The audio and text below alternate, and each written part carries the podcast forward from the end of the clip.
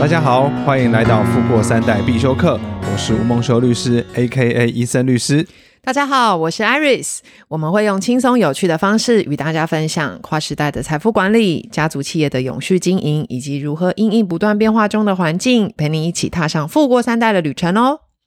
今天很快的来到我们节目的第十集，哇，第十集算是一个小小的里程碑。》，真是太开心了！嗯啊，不过我们这一集节目上线的日子是九二一，哦，其实，嗯，就让我想到说九二一大地震的时候，其实我那个时候，因为我人在台北啦，那当然是有被震醒嘛。那其实我们家人里面啊有人没有被震醒，他是被那个九二一那时候算是还是蛮热的时候，所以是早上是被没电给 热醒，就是谁关了我的冷气啊， 这样子了。OK，所以哎，医生律师，你可不可以分享一下，你还记得九一二一当天的情形吗？那时候你人在哪里啊？我只能说，我这辈子应该是不会忘记的，因为我本身是南投人。然后那时候因为读高三嘛，然后在台中读书，哦嗯所以我们是住校。嗯那一天的晚上哦，就说真的，就就很奇怪，因为我们晚上就会出来操场上面散步嘛，嗯，然后回去再自习，然后再睡觉。那一天晚上不知道为什么操场上面风就很大，哦我们是那种就是上面是睡觉，底下是书桌那种。哦，对你说学校宿舍那个那个样子，对对对，好。然后呢，就突然这样子有人咬我的床，我那时候心里就很不爽啊，想说哪个王八蛋那边咬我的床，咬屁 呀、那时候真的很生气。是哦， 对，好，因为一开始是先左右摇，嗯，好，我就醒来了嘛，然后正想转身看到底是谁在咬我，嗯然后呢，突然变，它就变成上下这样跳，嗯所以就就就这样的，我的人就是被弹起来。嗯嗯，对，那时候吓死了，那时候才想到说地震。然后呢，当地震停下来的时候，我们赶快就是冲下床，拿了衣服就往外面跑。嗯对，然后后来就是大家就在那个那个操场上面就坐在那边。嗯，好、等待白天的来临，就在那边坐一个晚上嘛。然后我跟你讲哦，我这个跟你分享，地震的时候啊，会有声音，就是你在操场上面可以听到那个地震的声音从远方就呜这样子传过来，然后到你这边的时候就震一下。哦，你是说后续余震的的对时候，就你们已经就是躲到操场上对对，比较安全的地方了，没错因为它当持续的余震嘛。你说还在还会有这样子的情形，会，所以是实际可以感受得到。你可以听到那个声音。哦天然后，那天早上学校很好嘛，就是特别安排紧急安排校车把我们都送回家。嗯那因为我就回到南投嘛，嗯，沿路那车上，你真的看到很多房子都是一楼不见了，然后房子就坐下来很多。我自己呢，跟我家人也有再去拍了一些照片。嗯我们的后来很多照片，我们都放在那个九二一的那个纪念的照片册里面，官方出版的。哦那那时候真的就走了很多人嘛，嗯好、然后我爸说他那时候去到中寮，他说一进去到中寮就是有那种那个大概可能两三天之后吧，就有那种尸臭味，哇是很可怕的事情真的是很惨真的是很惨烈。对啊那一次真的是，然后那时候因为都会怕有余震嘛，所以我们我们一度都睡在那个我们的外面的车库，因为一地震就要跑，哦，你说睡在屋内就是太危险了，所对以你们就是那时候哦就是睡车，库。就是像就是拿睡袋那样子。对对对，就这样子。好、然后那时候我们还会把那个、哦、就是我们的桌上会放一个水瓶，嗯，那就是要要就要看说，哎，如果它在抖动的话，我们准备往外冲。哦，就这个有有点，虽然是不是很好的事情啊，可这个画面想到那个《侏罗纪公园》嗯哦， 有有有，哦就是那种感暴龙觉。要出现的时候，就随便噔噔就这样震一下，对，哇，那我说真的，就是也是因为经过这个事情啊，所以对很人生很多一些想法就有改变。嗯你看，就是一个地震，一夕之间，那时候我就好像死了两千多个人嘛。但我现在在从事我的工作的时候，我也常会跟很多人讲说啊，你真的不知道明天先到是无常先到啊。嗯，哦，所以为什没么错很多事后我们都要先预做准备？因为我们谁知道哪一天会不会哪一天又发生一个大地震？哦嗯好，那假设这个大地震，那个时候我们是发生在在南投哦。嗯，如果是发生在台北的话呢，哇，那那个情况会更严重，因为我们台北这么的密集，真的，我说有常跟很多人说，很多事情都要先做好准备。嗯，好，最近其实我也看到一个新闻哦，就是有一对大概五十多多岁的夫妻，嗯，那因为这个先生因为癌症，他就是住院嘛，是已经蛮久了这样。那最近他就是病情急转直下，所以其实医生也大概有告诉这个太太说，大概时间也不会太长啦，这样子。那这个先生就开始跟太太交代说之后的财产啊，他这时候他才发现说，之后他如果过世，这个先生的房子啊，必须由太太跟那个先生的弟弟共同继承，对，因为他们没有生小孩。是， OK，好。那未来如果说弟弟想要处分这个房产的话，嗯，哦，那因为现在太太就是这就是他们自住宅啦，这个太太恐怕必须要拿钱跟弟弟买回来，是，那甚至可能就没办法再继续住下去了嘛。如果说弟弟想处分的话，嗯，那当然，我看那个底下网友有些人留言说什么啊，这是假新闻啊，乱写啊什么的，那众说纷纭啦，这样子。嗯那所以其实也想请医生律师来提供一个正确的解答，就是依他们的这样的状况，就是五十多岁的夫妻，是，然后没有生孩子，那未来的话，如果先生的遗产，如果人走了就叫遗产嘛，嗯那是会需要太太跟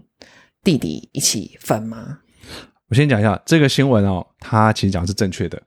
首先，在我们人走掉的时候呢，好，遗产是分给谁呢？首先，第一个，如果配偶的话，嗯配偶他是当然的继承人，嗯好，所以他是一定可以分得到的。嗯那其他的人呢，好，就除了配偶之外，他的顺序啊，分别是自己的子女，嗯然后如果没有子女的话呢，就是自己的父母，父母也不在了，那接下来就是自己的兄弟姐妹，哦啊，假设也没有兄弟姐妹的话，那就是我们的祖父母。以现在来看，很多人可能没有小孩子，好，或者是单身，所以当他离开的时候，他的继承人，哦，那个时候可能没有，因为父父母可能也不在了，嗯，所以很常见的就是给兄弟姐妹。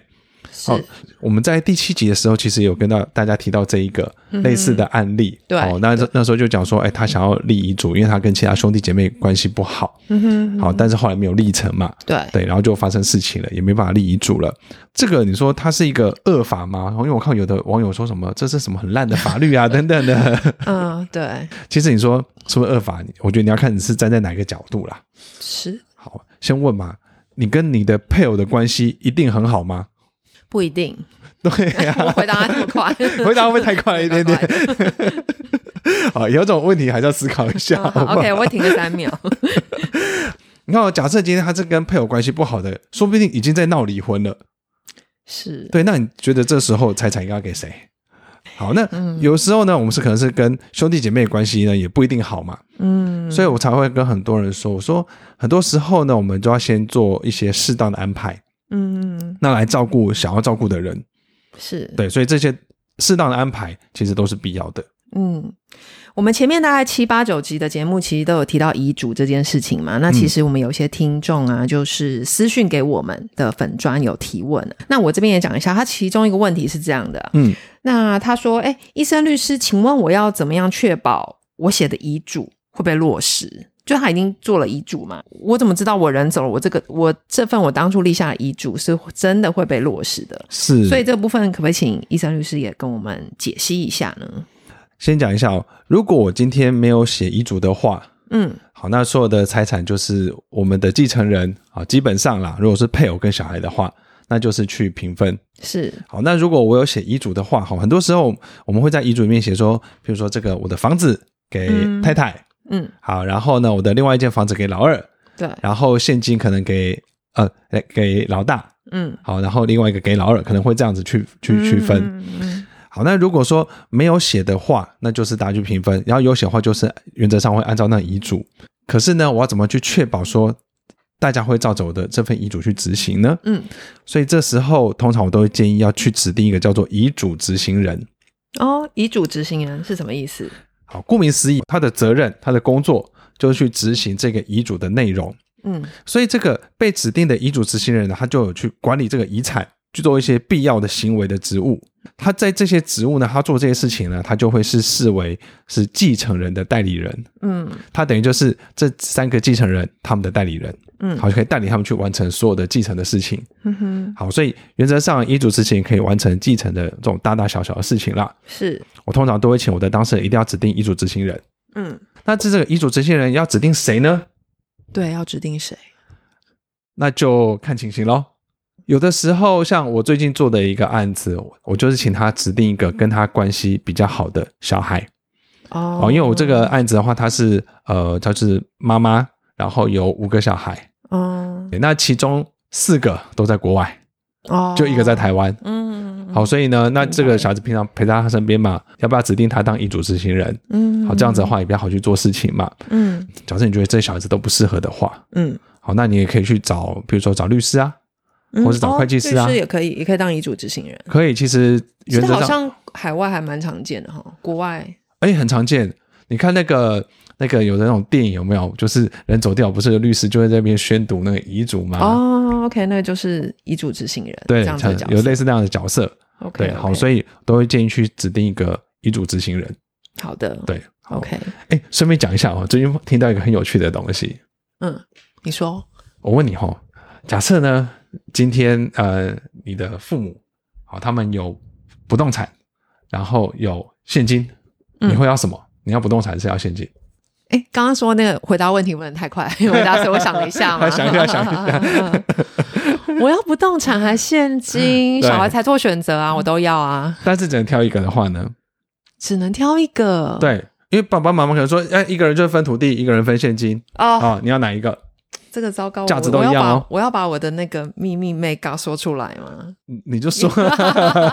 你就说，你就说，那这两个的价值是一样的吗。一样的，一样的，价值都一样，请问是这个房地产是用市价还是市价哦市价对，现金？你要现金，为什么要现金？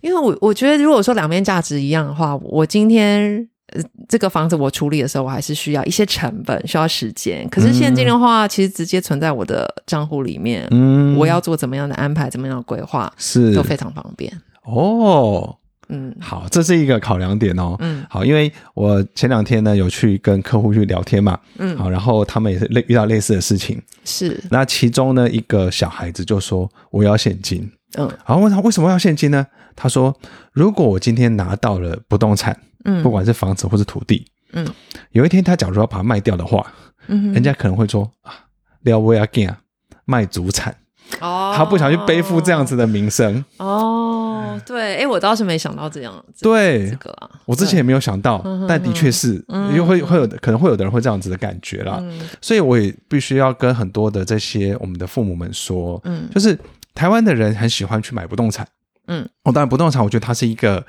你要把它当做理财工具的话嗯，也是可以啊，当投资工具是也是可以，因为它很保值嘛，对，要有人会增值。嗯以台湾来说，可是你真的要想，你的小孩子会想要什么东西？嗯好，说真的啦，他宁愿拿到这些现金去买他想要的不动产，他也不见得想要你留下来的啊。嗯，好，所以没错我们在给财产的时候，一定要再去多思考一下。那最后，医生律师，我们也是有一个那个听众来留言询问说，嗯，写遗嘱的话，那我可不可以只把我的未来的遗产只给部分的继承人？是那部分继承人他不想给。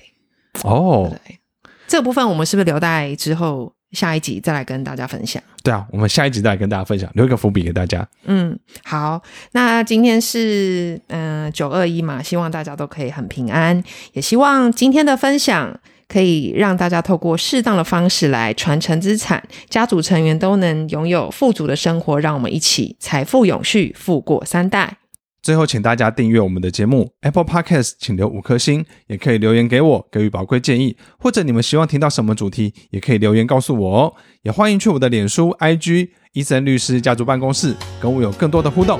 那我们今天就到这边，拜拜。拜拜。